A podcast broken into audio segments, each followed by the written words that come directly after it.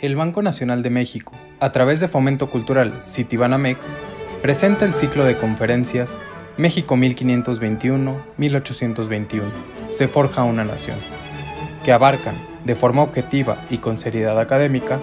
un importante periodo en la historia de México, conmemorando 500 años de la conquista de México Tenochtitlan y 200 años de la consumación de la independencia de México, en el marco del 50 aniversario de Fomento Cultural Citibanamex. Acompáñanos en este viaje, en el que haremos una revisión histórica de la conquista,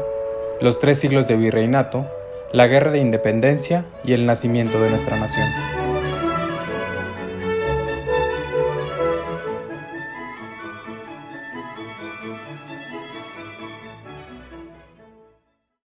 La conferencia de Rodrigo Moreno Gutiérrez, El Ejército Trigarante, nos presenta que las circunstancias de 1820 no eran las de 1810 o 1815. Desde la crisis política de 1808 y desde el levantamiento del 10, imprevistos acontecimientos se habían sucedido uno tras otro en la Nueva España. Para 1821 el ejército virreinal se encontraba fragmentado sin una sola cabeza y ni un solo reglamento, con la mayoría de las tropas conformadas por americanos y solo con algunos elementos procedentes de la península ibérica. En la Nueva España, tanto en el campo insurgente como en el realista, existían en el año 20 discusiones sobre los derechos del hombre, la soberanía, la representación, la necesidad de una constitución,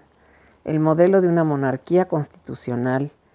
la existencia de repúblicas como la francesa o la de los Estados Unidos, la libertad de imprenta y otros conceptos totalmente novedosos. En esta compleja etapa, subraya el doctor Moreno, el proceso de la consumación de independencia se puede explicar mejor si se comprende la creación y conformación del ejército trigarante. El plan de independencia de la América septentrional, proclamado en Iguala el 24 de febrero del 21, es el resultado de ese proceso que tuvo su inicio en la monarquía española en el 8, como lo hemos venido escuchando, al cual se sumaron 10 años de guerra civil en la Nueva España, además de ser un plan inmerso en la era de las revoluciones atlánticas de 1820. Agustín de Iturbide, citando al doctor Moreno, y cito, es el jefe de armas de un pueblo de provincia que buscó cambiar el orden vigente, tal y como lo intentarían Guglielmo Pepe en el reino de Nápoles, Alexandros Ypsilanti en Grecia y Sergei Murayev, apóstol en Rusia. Modelo en el que, por cierto, la figura de Agustín de Iturbide y su revolución encuentran, como veremos, interesantes semejanzas. Cierro la cita. Anotemos que en 1820, en la primera ola revolucionaria atlántica, no estaba reñida la idea de independencia con la defensa de la monarquía constitucional para un rey, fuese Fernando VII o un monarca escogido de alguna familia real,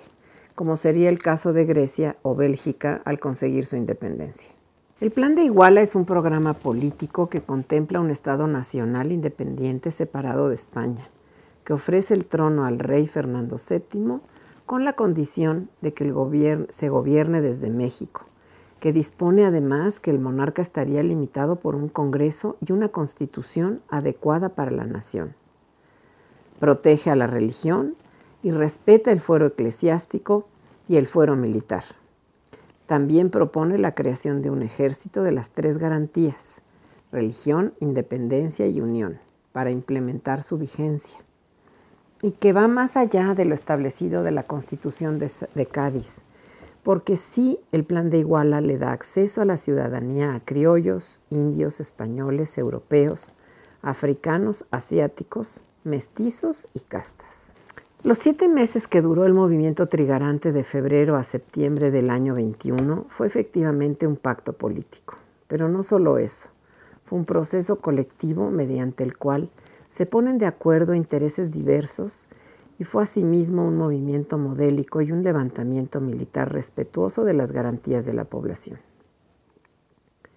El análisis de la creación del ejército trigarante desvela a un autor, Agustín de Iturbide, y quizás a otros que fueron consultados por él. Este documento fundacional del Estado mexicano como muestra a un ejército conformado por un conjunto de actores que vivió las experiencias de los últimos años del virreinato dentro de una monarquía en crisis. El ejército trigarante, que más tarde se llamará Ejército Imperial Mexicano, estaba conformado por antiguos realistas e insurgentes indultados por el virrey Apodaca, por fuerzas guerrilleras como las tropas de Vicente Guerrero, milicias locales, por oficiales del ejército realista, por milicias como el regimiento de Celaya, del cual era coronel el propio Iturbide, y también por militares españoles peninsulares de las tropas expedicionarias, cada uno de estos protagonistas con diferentes propósitos e intereses. Por tanto, no es de sorprender que las tensiones que se dieron al interior de la trigarancia y que más tarde aflorarían contribuirían a debilitar al primer imperio mexicano y a su primer jefe, Agustín de Iturbide. Marchemos ahora junto a Rodrigo Moreno con el ejército trigarante en esta conferencia.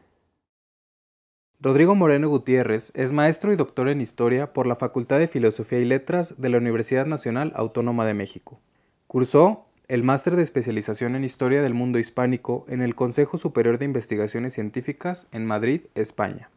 Sus principales líneas de investigación están relacionadas con los lenguajes políticos y con la historia social y cultural de la guerra y de las Fuerzas Armadas en las revoluciones de independencia en Hispanoamérica. Es investigador titular definitivo de tiempo completo del Instituto de Investigaciones Históricas y profesor de la Facultad de Filosofía y Letras y del posgrado en Historia en la Universidad Nacional Autónoma de México. Ha colaborado en otras universidades de México, Argentina y Estados Unidos. También ha publicado varios capítulos en libros colectivos y artículos en revistas académicas, y es autor del libro La Trigarancia, Fuerzas Armadas en la Consumación de Independencia, Nueva España, 1820-1821. Es investigador nacional nivel 1 en el Sistema Nacional de Investigadores. Recibió la medalla Gavino Barreda y fue becario de la Fundación Carolina y del Instituto Nacional de Estudios Históricos de las Revoluciones de México. Obtuvo el premio Marcos y Celia Maus a la mejor tesis doctoral y el premio Ernesto de la Torre Villar en Investigación Histórica sobre la Independencia de México. Fue merecedor en 2019 del reconocimiento Distinción Universidad Nacional para Jóvenes Académicos en el área de docencia en humanidades.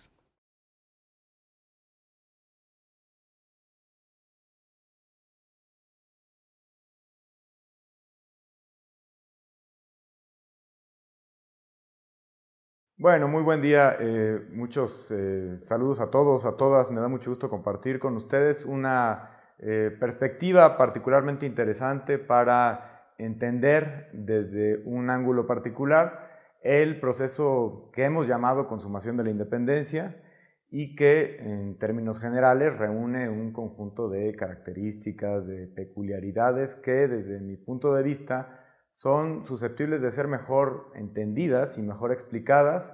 desde el ángulo del ejército trigarante. La colaboración que me invitaron a brindar en este proyecto colectivo tiene que ver con ese protagonista eh, colectivo también, que es el Ejército de las Tres Garantías, y que a mí me parece un laboratorio muy interesante para observar todo lo que cambió y afectó a la sociedad de la Nueva España, no únicamente en 1821, sino a lo largo de 10, 11 años de un conflicto muy interesante, pero también muy violento. Entonces, lo que yo propongo en los siguientes minutos es aproximarnos al proceso de consumación de la independencia o que hemos llamado o que conocemos como consumación de la independencia desde el ángulo puntual del ejército de las tres garantías, partiendo del supuesto de que como todo proceso histórico es susceptible de ser explicado desde muy diversos ángulos. Sería muy distinto verlo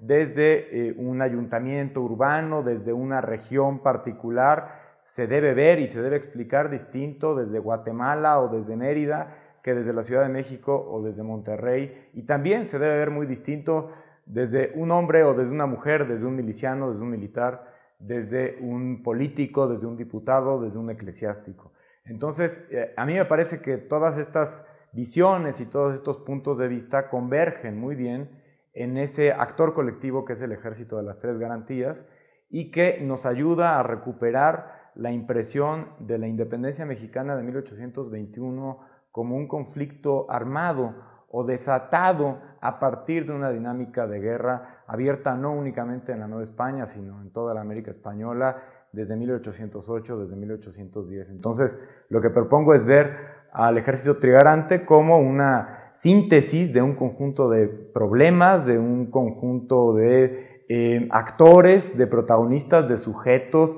de tensiones, de agentes, para entender desde ahí algunas de las particularidades de esa etapa definitiva de la consumación de la independencia, que creo que tenemos que entender también como un momento particular, definitorio del surgimiento del Estado Nacional Mexicano, pero que no concluye propiamente dicho eh, la, independencia como tal, dependiendo de cómo la entendamos. Entonces, eh, me parece muy interesante en este sentido eh, pararnos en febrero de 1821, que es cuando se mm, da a conocer el plan de Iguala, que es el documento, digamos, en el que se asienta el establecimiento o la fundación del Ejército de las Tres Garantías, y tratar de entender en ese febrero de 1821 cómo es que pudo haber ocurrido, cómo pudo haberse imaginado a un eh, actor político determinado, a un comandante militar, la creación de este cuerpo armado,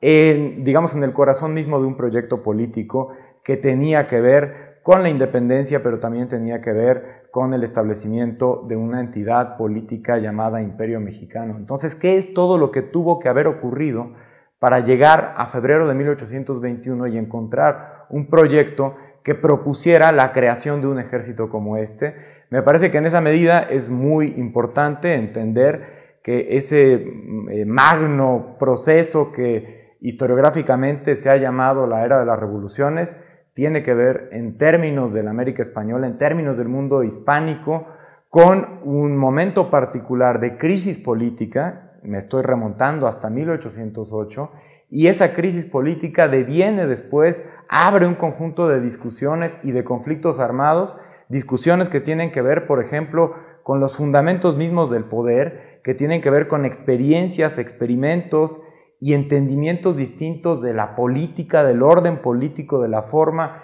en la que la sociedad se organiza y que tienen que, ver también con las armas y con guerras abiertas, no necesariamente convencionales. Esto es lo que ocurre en todo el mundo hispánico desde 1808 y en toda la América española que formaba parte de la monarquía española. Este conjunto de experiencias, me gusta proponerlas así, eh, transmitir la impresión de que son eso, experiencias vividas por un conjunto de seres humanos que cambian la forma de verse los unos a los otros, de organizarse colectivamente. Ese conjunto de experiencias, después de muchos años, eh, han impactado de diversos modos en eso, en la organización colectiva, en el surgimiento de nuevos liderazgos, en la identificación, por ejemplo, de otras prioridades. Destaco entonces momentos particulares que nos ayudarían a entender por qué en febrero de 1821, en un pueblo del sur de la Nueva España, se da a conocer un plan como el Plan de Independencia de la América Septentrional,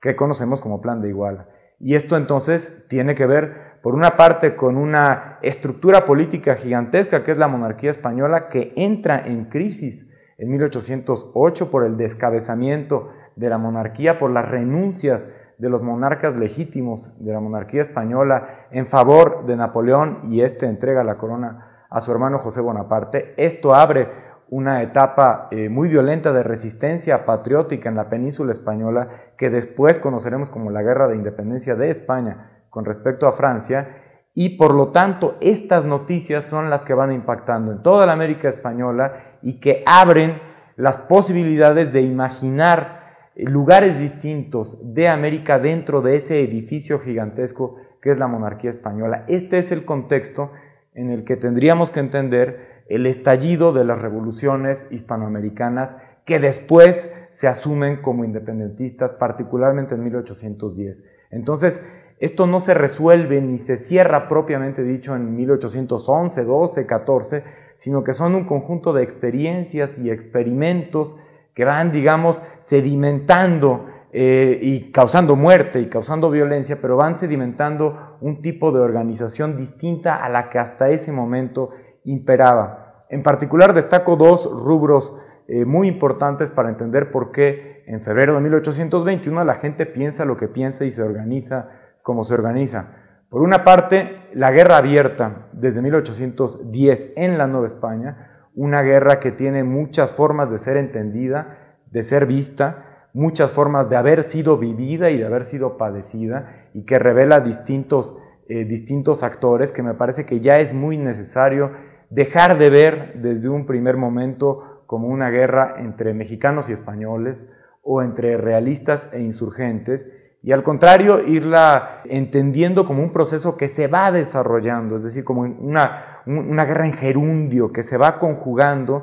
y que desde el primer momento va eh, eh, creando distintas capas de conflicto, eh, que va desarrollando distintos niveles. Los insurgentes no existían antes de septiembre de 1810, sino que se van creando, se van imaginando, van identificando sus propios proyectos y en el otro lugar tampoco existían propiamente los realistas, no existía un ejército del rey en España, sino un conjunto de eh, corporaciones armadas de muy diverso tipo y otras tantas que se van creando para combatir a esa rebelión, combatir y controlar esa rebelión. Entonces son esos 10 años de guerra que se tiene que entender en el contexto de conflicto abierto del mundo hispánico, pero particularizada en la Nueva España, los que nos explicarían por qué encontramos en 1821 eh, un ejército tan desarrollado en términos de crecimiento masivo,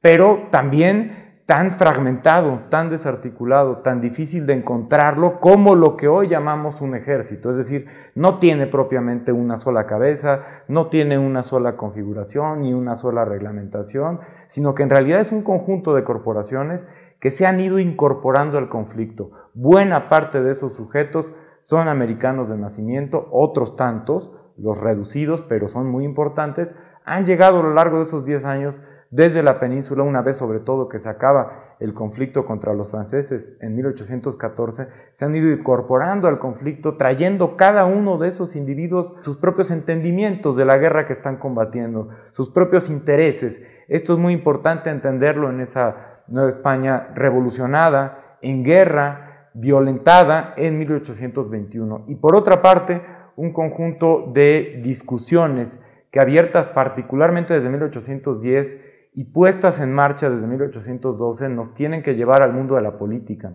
y de la constitución. Creo que es muy importante ver el proceso independentista en términos generales y la era de las revoluciones como una manera distinta de entender el gobierno y la organización política. Y esto, en términos de las independencias, lo vemos a partir de experiencias constitucionales.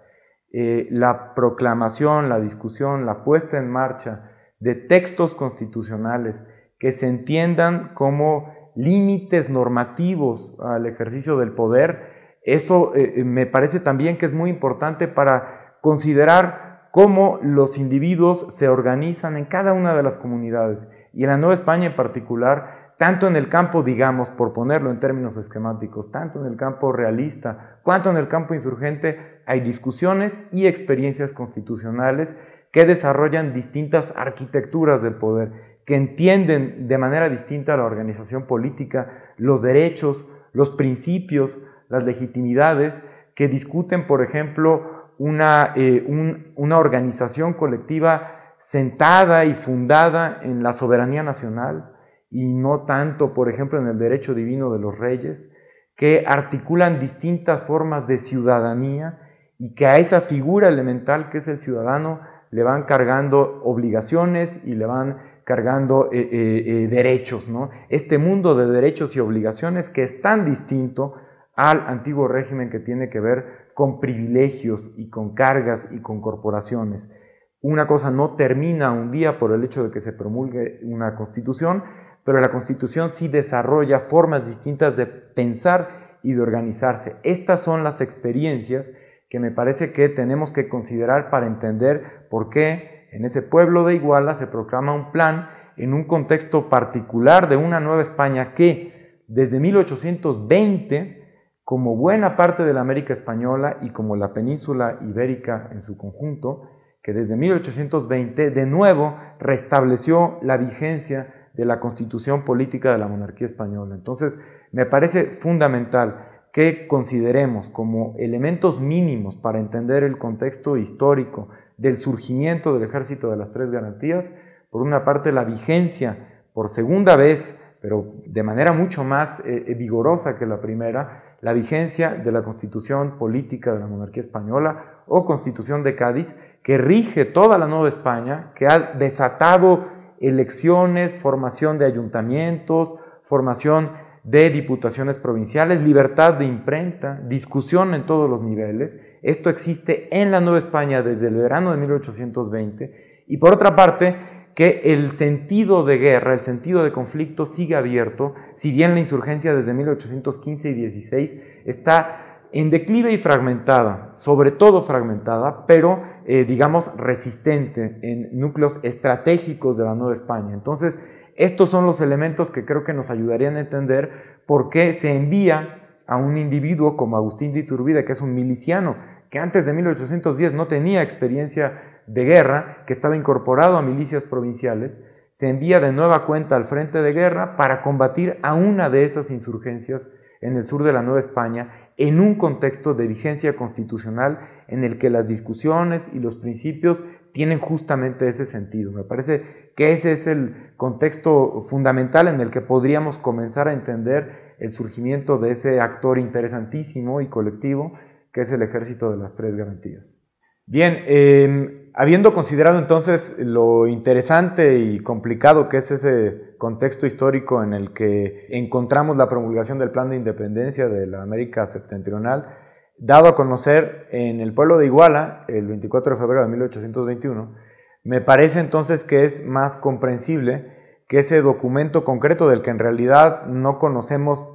con toda precisión su origen y los grupos que lo discutieron, eh, hay muchas interpretaciones y muchas hipótesis al respecto, pero lo que conocemos es que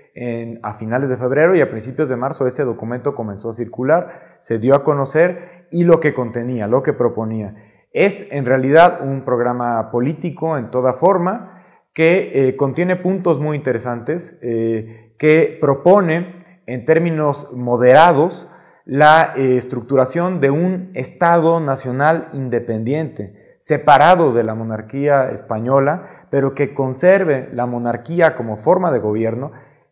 moderada por una constitución, es un plan que promueve el gobierno monárquico constitucional y que ofrece el trono de ese imperio mexicano que ya se le da el nombre desde ese momento a Fernando VII como monarca eh, legítimo que en ese momento era de la monarquía española, pero que se le condiciona a que si, si, acepta este programa político tendría que venir a gobernar desde México. Entonces que asentado en México, jurando ante las cortes que habrían de establecerse en la Ciudad de México, podría encabezar este nuevo imperio. Entonces es un plan que respeta la figura y la legitimidad del monarca vigente y que si él no acepta, podría enviarse a un miembro de la familia real gobernante o a algún miembro de alguna otra familia europea gobernante eh, a encabezar este proyecto. Es en esa medida un plan en términos políticos conservador, es un plan monárquico,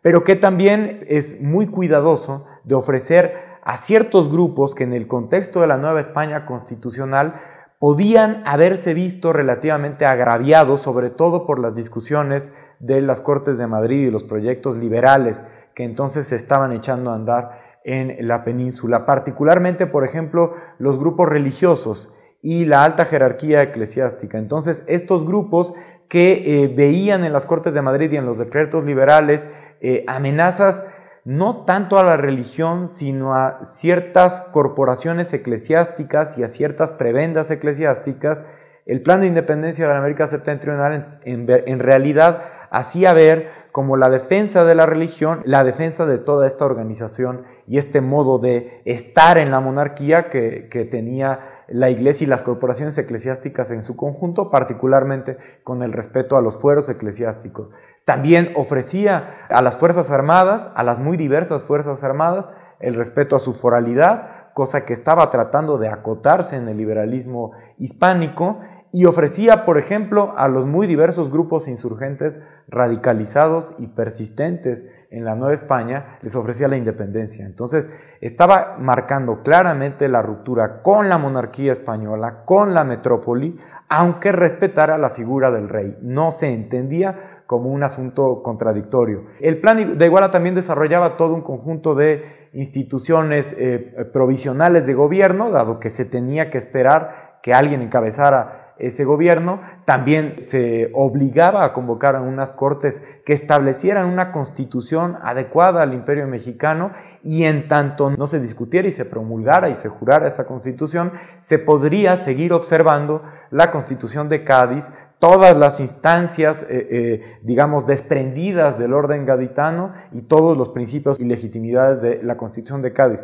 En realidad no rechazaba el orden constitucional gaditano, sino aquello en lo que ese orden contraviniera la independencia propuesta por Iguala. Y en última instancia, y esto es lo que más nos interesa para exponer en los siguientes minutos, el plan de Iguala proponía una institución, la creación de una institución para la protección de todo este proyecto político que se asume en el plan como ya dado. Es un, es un, plan, digamos, optimista que está imaginando que por el solo hecho de dar a conocer el plan ya existe la independencia, por el solo hecho de crear el proyecto independentista ya solo hay que defenderlo. En realidad sabemos que esto no es así, era, era un movimiento que apenas comenzaba, pero que el brazo armado de este programa político, eh, la instancia institucional, que habría de defenderlo, pero si había resistencias, que había de imponerlo y que en última instancia había de propagar este proyecto político, moderado, constitucional, monárquico, era un ejército protector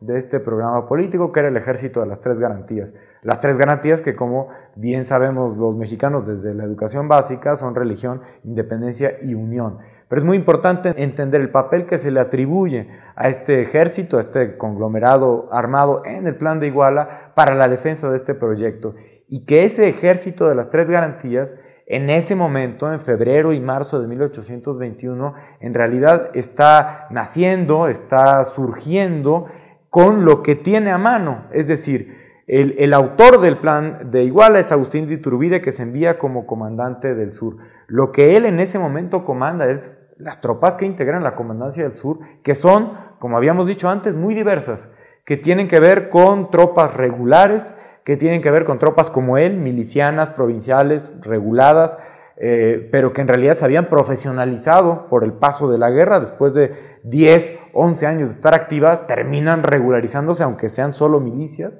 que también tiene que ver con milicias locales, comunitarias, muy semejantes, creo yo, a los cuerpos que hoy conocemos como autodefensas. Esas también se habían creado al calor de la guerra en los pueblos. Eh, este conjunto de Fuerzas Armadas que tienen muchísimas tensiones entre sí en su interior, entre oficiales que son elitistas, que tienen un tipo de formación, y tropa, que es gente que viene de abajo, que mucha de ellas se reclutó a la fuerza, que también, por ejemplo, tienen que ver con eh, tropas expedicionarias que llegaron desde la península a combatir las insurgencias. Cada uno de estos individuos tiene un entendimiento distinto del conflicto, tienen muchas rencillas entre sí. Eso es lo que se supone que se tendría que convertir al 25 de febrero en Ejército de las Tres Garantías, sumando todas aquellas fuerzas guerrilleras, insurgentes que aceptaran este plan. Entonces, a los muy diversos conflictos, tensiones, problemas interiores que encontramos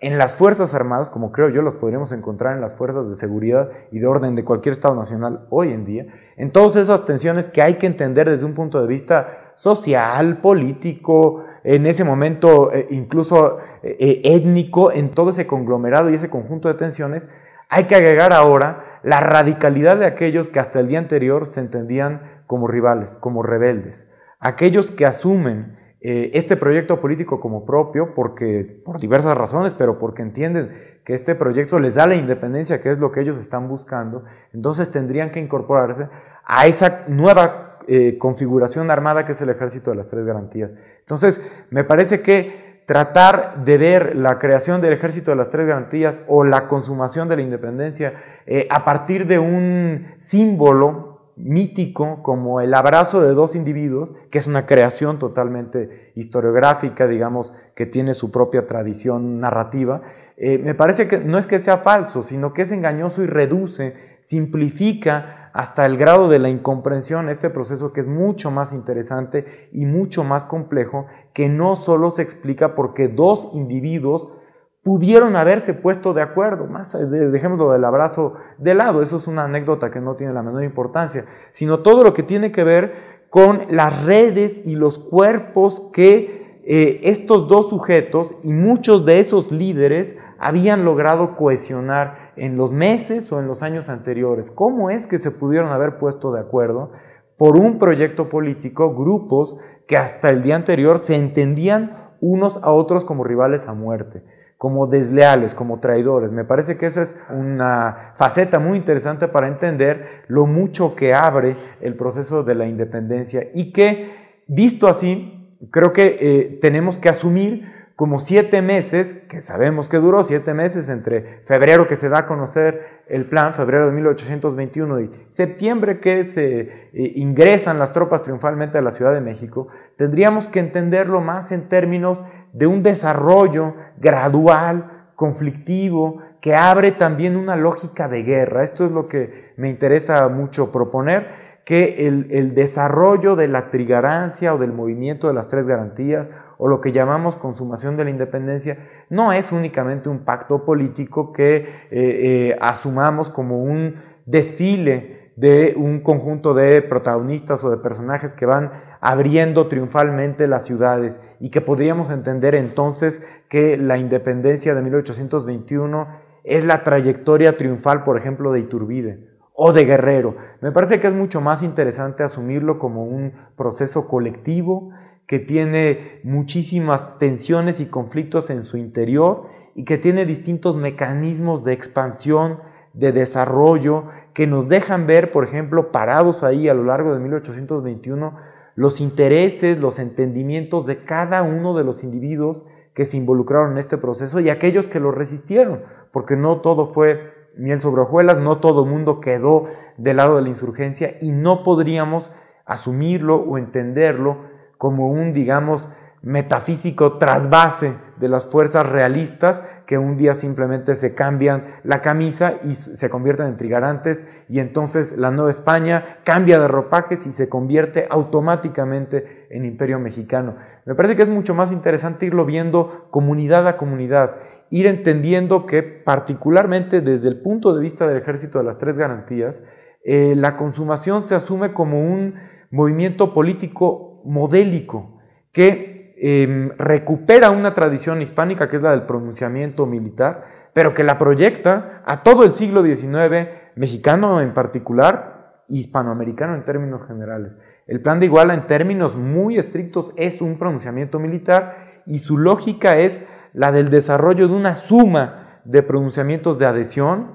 surgidos en los cuarteles, en el seno de tropas milicianas y militares, que van sumándose, adhiriéndose a este programa político a partir de una institucionalidad respetuosa de las jerarquías, respetuosa de las ordenanzas militares, consciente de sus réditos, de sus eh, posibles recompensas y de em, la incidencia política que tienen estas decisiones. Esto en un primer momento es muy interesante, es decir, es, es asumir que es un movimiento que arriesga y que tiene que ir convenciendo a los otros, particularmente a los pares, a los líderes de la trigarancia, señaladamente Iturbide, le interesa mucho, incluso antes de dar a conocer el plan, eh, eh, empatar, conciliar con eh, comandantes que estén en su nivel, que tengan una incidencia con la tropa, que puedan convencer a los demás de que esto vale la pena, porque finalmente es desertar, es arriesgarse y como toda deserción, como todo delito militar, pues eso acarrearía penas muy serias, incluso la muerte.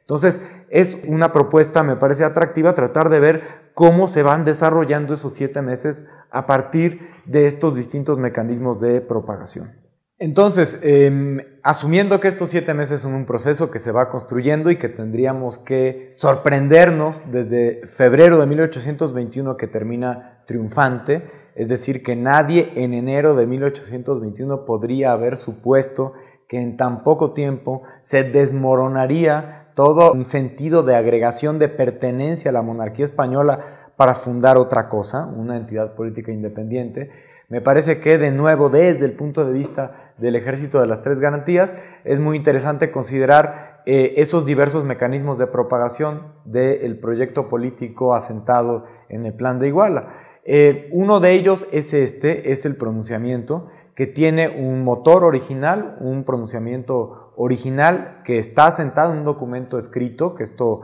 eh, no necesariamente estaba así en los antecedentes con que contamos de los pronunciamientos hispánicos entre 1814 y 1820, que recupera claramente el ejemplo que restablece la vigencia de la Constitución Política de Cádiz en enero de 1820. Hay una, eh, eh, una sinonimia muy interesante entre Rafael del Riego y Agustín Iturbide y la lógica con la que operan y la conciencia de lo que hacen. entonces, este primer mecanismo de, propagación, el primer pronunciamiento, eh, después va consecuentado por una serie de pronunciamientos de adhesión que van, digamos, em, propagando, aumentando las áreas de influencia y de control de los trigarantes, de estos nuevos rebeldes. Entonces, en esa medida yo creo que debemos eh, identificar un primer momento de, contención, de arraigo del movimiento de las tres garantías que está em, apenas contenido en tres lugares en los cuales podría haber sido extinguido. Es decir, si el plan de Iguala solo hubiera consistido en el pacto original del sur de la Nueva España entre un grupo de milicianos y militares que pretendían seguir defendiendo al rey y a la constitución y otros que hasta ese momento se consideraban guerrilleros, independentistas, insurgentes, quizás se habría quedado en lo mismo, en, en el aumento de un foco guerrillero. Lo interesante para entender cómo crece este movimiento es que muy pronto en marzo de 1821 brotan otros focos que en coordinación con el original están tratando de hacer crecer ese movimiento en otras dos áreas. Me refiero sobre todo al que ocurre en el Bajío, de manos, bueno, se pueden identificar algunos protagonistas como eh, Anastasio Bustamante y como eh, Luis de Cortázar. Eh, estos dos protagonistas hacen que, digamos, se arraigue, se asiente el germen del movimiento independentista en el Bajío era un escenario particularmente militarizado, porque ese es el origen de la rebelión popular de 1810. Eh, lo que no quiere decir es que desde ese momento las principales ciudades del Bajío, que es el, pulmón productivo de la Nueva España, el pulmón productivo de plata hasta antes de 1810 del mundo, es el lugar del mundo en el, en el que se produce más plata y por lo tanto se genera un mercado interesantísimo para proveer a esa, producción platera. Entonces, que en el Bajío, con esos componentes eh, eh, de mercado, de explotación, de estratificación socioeconómica, se haya desarrollado una estructura miliciana, militarizada, muy importante para contener esa primigenia, digamos, rebelión eh, popular. no es casual, pues hay un conjunto de elementos que nos explican por qué de nueva cuenta es el Bajío el que, el que recupera importancia. Y el segundo el tercer foco, digamos, si contamos el original del sur, el segundo el del Bajío, el tercero es un área también muy interesante que tuvo muchos eh, momentos de conflicto abierto, que eh, es eh, el área que comunica Veracruz con Puebla y que tiene particular trayectoria guerrillera porque es el, el área cercana a la principal ruta comercial del Virreinato de la Nueva España, que es aquella que une a la Ciudad de México con Veracruz. Entonces, eh, eh, identificados así como la principal región productiva y dos de las principales rutas comerciales, la del sur, que tiene que unir eh, la Ciudad de México con el comercio del Pacífico y con Acapulco particularmente,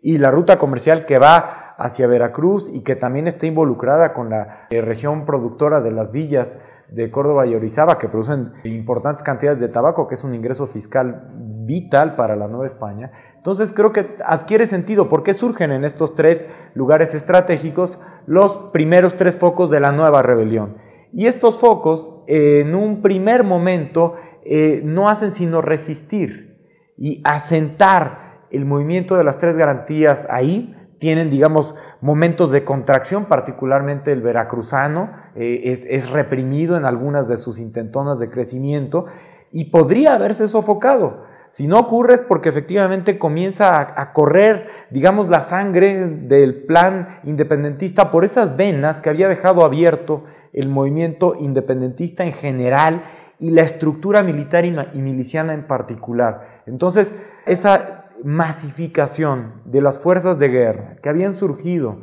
durante 11 años para sofocar a la rebelión, pero que permanecían activas, es esa estructura, digamos, esos canales por los cuales se conduce el movimiento y se comienzan a reactivar esos esfuerzos políticos a partir de estas corporaciones militares y milicianas. Entonces, resistiendo durante marzo, comienza claramente a expandirse durante abril y me parece que ese es el momento clave de la lógica militar del movimiento de las tres garantías. Un momento en el que desde luego encontramos eh, enfrentamientos armados, es decir, en todos los siete meses de movimiento trigarante encontramos unos notables 14, 15 enfrentamientos armados, no son pocos, no tendríamos por qué compararlos con el grado de violencia que desató la rebelión de 1810 y lo que ocurre los cinco años posteriores a ella, pero desde luego hay una lógica de guerra, hay una lógica de tomar o insinuar la violencia con fines políticos, eso es la guerra, y eso ocurre para la toma de capitales importantes, de ciudades principales, como ocurre, por ejemplo, en Valladolid de Michoacán, una vez que, además es la cuna de Iturbide, una vez que se toma Valladolid de Michoacán, hay un periodo como de, asentamiento en núcleos urbanos fundamentales y ahí es cuando sí hay una, eh, una posibilidad de negociación más abierta con quien no se había decidido por la seriedad de este movimiento. Y después una tercera etapa de expansión que me parece que eh, tiene que ver con el segundo eje con el que creo que tendríamos que entender las revoluciones, que es con el eje de la Constitución. Es decir, aquí me interesaría también proponer, a pesar de que estamos viendo este movimiento, sobre todo desde el ángulo, desde la mirada del ejército de las tres garantías, no tendríamos que dejar de entender que este movimiento no es únicamente militar, ni se puede entender únicamente a partir del crecimiento de este ejército que va sumando, digamos, adhesiones militares día con día, mes con mes sino que también lo tendríamos que entender a partir de la suma también de distintas instituciones representativas que, surgidas al amparo de la vigencia constitucional desde 1820, están gobernando sus comunidades, sus provincias y sus regiones. Me parece en este sentido que es fundamental recuperar la importancia de los más de mil ayuntamientos constitucionales que desde julio, agosto, septiembre de 1820, habiendo sido votados, electos por sus propias comunidades, estaban gobernando los destinos de cada uno de los pueblos. Son estas instancias con individuos recientemente electos, o sea, esto no existía antes, o si existía tenía otro sentido, eran ayuntamientos propietarios, hereditarios. Eh, lo que vemos ahora es que estas instituciones, particularmente los ayuntamientos, son los que desde mm, particularmente mayo, también junio, comienzan a sumarse a este movimiento. Es decir, comienzan a mm, elaborar todo un ritual. ¿Por qué es eso? Es un ritual que tiene que ver con misas, que tiene que ver con juras, con desfiles, eh, con la lectura eh, del plan de igual, así como se había leído la Constitución cuando ellos habían sido electos, y con la incorporación colectiva de toda la comunidad en ese nuevo proyecto. Es, la jura es eso, es un compromiso público de quién está con esto y a qué se compromete. Ese periodo de expansión me parece que sí tiene que ser entendido más en términos civiles y colectivos. Eh, no es que lo otro decaiga, sino que claramente ese es el momento en el que tendríamos que entender que eh, la estructura constitucional, de ayuntamientos comienza a formar parte de este nuevo proyecto independentista. Entonces, una es una explicación más miliciana, más militar, más armada, y la otra es un componente o un brazo más civil, más colectivo. A partir de estos dos ejes, me parece que con distintas etapas y distintos ritmos, es muy interesante ver que esos siete meses construyen un nuevo proyecto colectivo que va aislando resistencias concretas. ¿no? Claramente me parece a mí que quien queda eh, siempre del otro lado de este proyecto, quien nunca logra transar con este proyecto o entender que es una posibilidad eh, legítima y, y potente de organización política, es aquello que había desarrollado la propia guerra. Es la cúpula militar y política que había terminado por gobernar los destinos de la Nueva España y que había desarrollado una lógica de gobierno muy distinta a la que en realidad había imperado durante tres siglos. Una lógica mucho más militarizada, mucho más autoritaria, mucho más excluyente, que había, por ejemplo, implementado una serie de cargas fiscales para sostener a los propios ejércitos crecidos, pero no solo eso, y que no era tan coincidente con la lógica del gobierno representativo y el liberalismo en ese momento vigente. Parece que esos, esos gobernantes de las provincias y del virreinato, todos ellos militares, todos ellos españoles de origen, son los que nunca terminan de entender la fuerza y los objetivos de este movimiento y además tenían otra, otro tipo de lealtades incorporadas. Entonces, es, eh, eh, queda, queda, muy claro en el desarrollo de la trigarancia em, las resistencias y su calidad de, de, aislamiento político en el que habían llegado después de tantos años. Y esto se nota muy claramente en la última etapa de desarrollo trigarante, concretamente julio y agosto, en el que podemos ver cómo se derrumba la estructura de la Nueva España, particularmente a partir de dos de dos puntos, de dos fenómenos o acontecimientos muy puntuales. Por una parte, un golpe de Estado en la Ciudad de México, en la capital del virreinato. Eh, la revolución independentista comienza en Nueva España con un golpe de Estado en 1808, es depuesto el virrey Turrigaray, y casi se cierra con otro. En, julio de 1821 es depuesto violentamente por sus propias fuerzas de guerra, por su propia junta militar, el virrey legítimo, eh, Juan Ruiz de Apodaca, que en ese momento por la vigencia constitucional ya no se podía llamar virrey, sino jefe político superior, pero es depuesto por sus propios militares, eh, em, haciéndole ver que no estaba desarrollando una buena defensa militar. Pero es, esta lógica militar la que me interesa destacar. Y esta, este advenimiento de un nuevo gobierno golpista es todavía más ilegítimo y más ilegal en un sentido constitucional. Y está política y materialmente aislado en la Ciudad de México. Esto desde julio y desde agosto se ve muy claro y los líderes trigarantes no hacen sino capitalizarlo y subrayar y señalar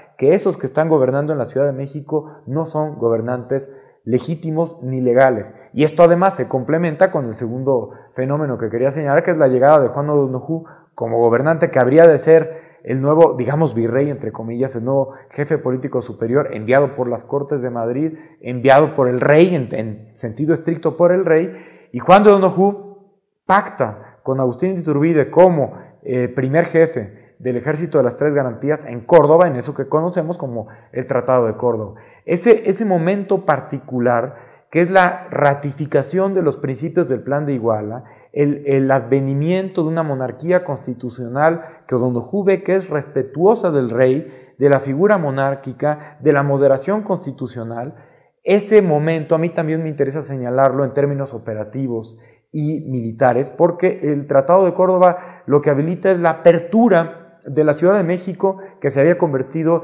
en esa resistencia empecinada de expedicionarios. Eh,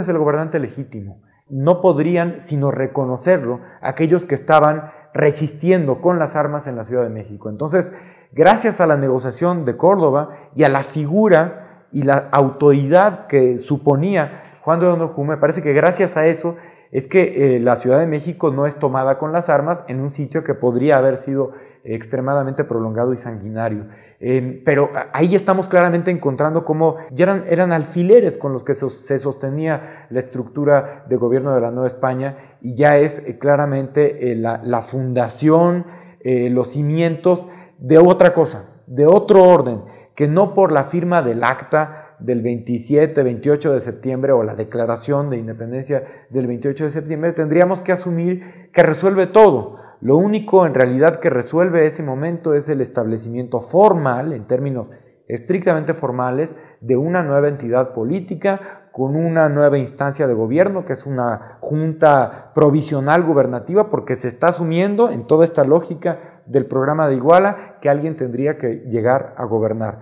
Todos esos canales de discusión que tiene que ver no únicamente con que venga o no el rey o que venga algún otro gobernante europeo, sino con una, un entendimiento de la soberanía, de los derechos, de la territorialidad, de lo que puede buscar un miliciano o un militar, un ciudadano, un, eh, un, descendiente de africanos que no era reconocido, por ejemplo, en la Constitución de Cádiz. Todo, todo ese conjunto de disputas no están resueltas. Todo en realidad queda abierto. Lo único que aparentemente se resuelve y es una solución muy frágil por lo que sabemos pasados los años, es la creación de una entidad política llamada Imperio Mexicano, cuyos límites, cuya territorialidad, cuyos principios estaban todavía de nueva cuenta por asentarse y por generar esos consensos que había generado el movimiento trigarante, pero ya en un, en un sentido mucho más articulador de una entidad política. Y eso poco a poco comienza a ser más discutido y dura muy poco. Eh, eh, muy, muy, pronto se ve la fragilidad de esos acuerdos, eh, los pocos puntos en los que todo el mundo coincidía, por ejemplo la independencia. Pero una vez que por muy diversos motivos cae Iturbide, ese imperio desaparece y la territorialidad vaga que había dibujado ese imperio mexicano también. Pudo haber ocurrido un conjunto de futuros hipotéticos mucho, muy interesantes, como se ve claramente con Centroamérica, que era parte del imperio mexicano y no quedó adentro. Pudo haber volado por los aires esa configuración aparentemente nacional que nos empeñamos en seguir viendo como claramente fundada en el Acta de Independencia de 21. Ese es un paso que creo que tiene que ser igualmente contextualizado y discutido y de ahí el interés o la importancia de ver esos siete meses y ver todo lo que, eh, digamos, tienen que decirnos en términos de discusión, de consenso, de marginación, de exclusión, de proyección a un futuro compartido. Muchísimas gracias.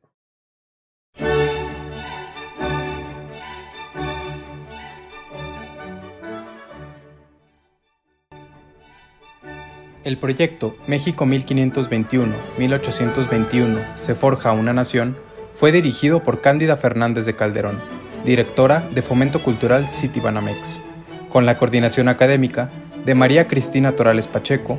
Guadalupe Jiménez Codinac y María Teresa Franco. En la coordinación de difusión y desarrollo académico, Juan Carlos Almaguer. La dirección de la obra audiovisual estuvo a cargo de Luis Gerardo Arroyo Huitrón. Te invitamos a consultar la programación completa de este ciclo de conferencias y ver los videos en la página web y las redes sociales de Fomento Cultural Citibanamex.